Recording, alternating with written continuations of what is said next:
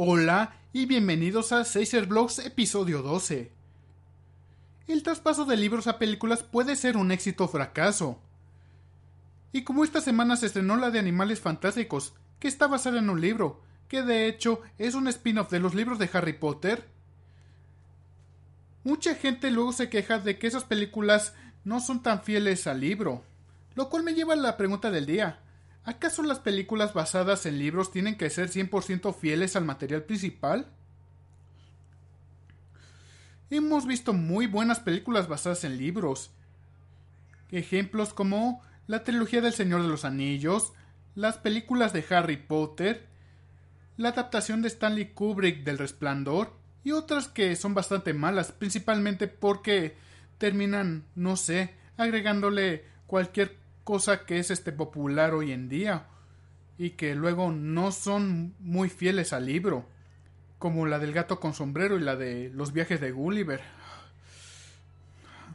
Esa película sí estuvo horrible. Un insulto completo al libro. Pero bueno,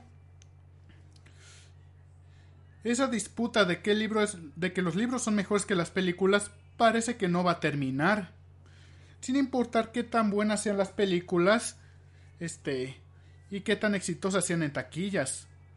Y bueno, hubo veces en que luego los, este, productores deciden, este, sacar sus siguientes películas, este, y dividirlas en dos partes, como las películas de Harry Potter, las últimas dos, las de las Reliquias de la Muerte, parte 1 y parte 2, las últimas dos del Hobbit, sin importar lo que diga el título. Y bueno, uno muy polémico que es la de Crepúsculo este. Amanecer. Que bueno, las hicieron en dos partes. Tal vez para así mantener al público esperando por para ver la siguiente película.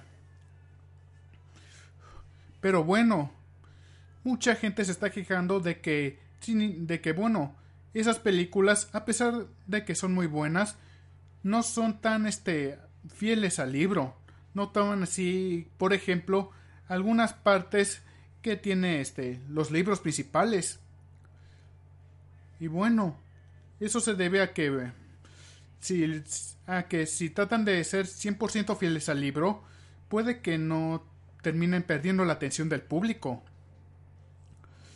Entiendo que los productores luego este leen libros para, bueno, este, y están interesados en traer este, lo que leyeron a la pantalla grande, porque si leen los libros pueden, este, bueno, tener este, los hará imaginar, los hará imaginar este, este, en algunas escenas, por ejemplo.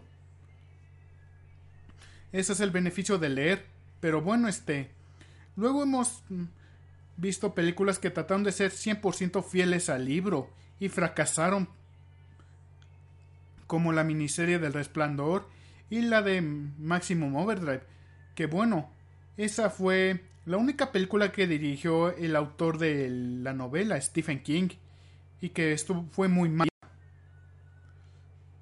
Pero bueno, este hubo unas excepciones, como la de Cuenta conmigo, que Incluso al autor del libro, Stephen King, se quedó impresionado por después de haberla visto.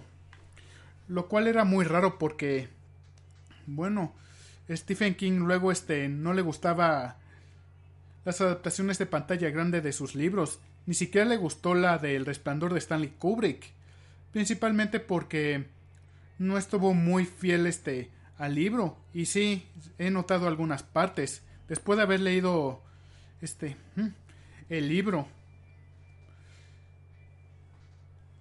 Y bueno, este. El este.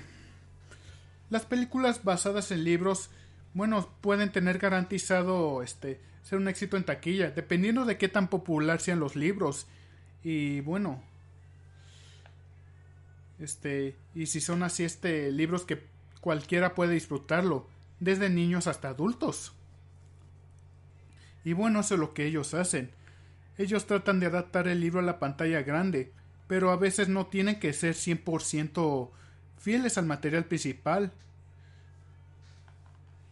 solo este cortan algunas este tramas del libro para así este mm, para así mantener la atención de los que las están viendo sin tener que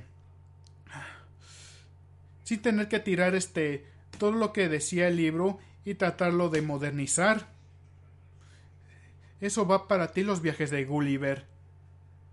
Y bueno, ya terminando mi podcast, aquí les dejé el link para que lo descarguen a través de iTunes y iBooks. Pueden seguirme en Twitter y Facebook para más noticias. Y si les gustó mi podcast, pueden suscribirse a mi canal para ver más videos nuevos y más podcasts. Hasta pueden apoyarme por Patreon. Si ustedes quieren ver sus nombres en los créditos de mis videos y ver este videos exclusivos y mis nuevos videos antes de que lleguen al público. Y bueno, como siempre me despido.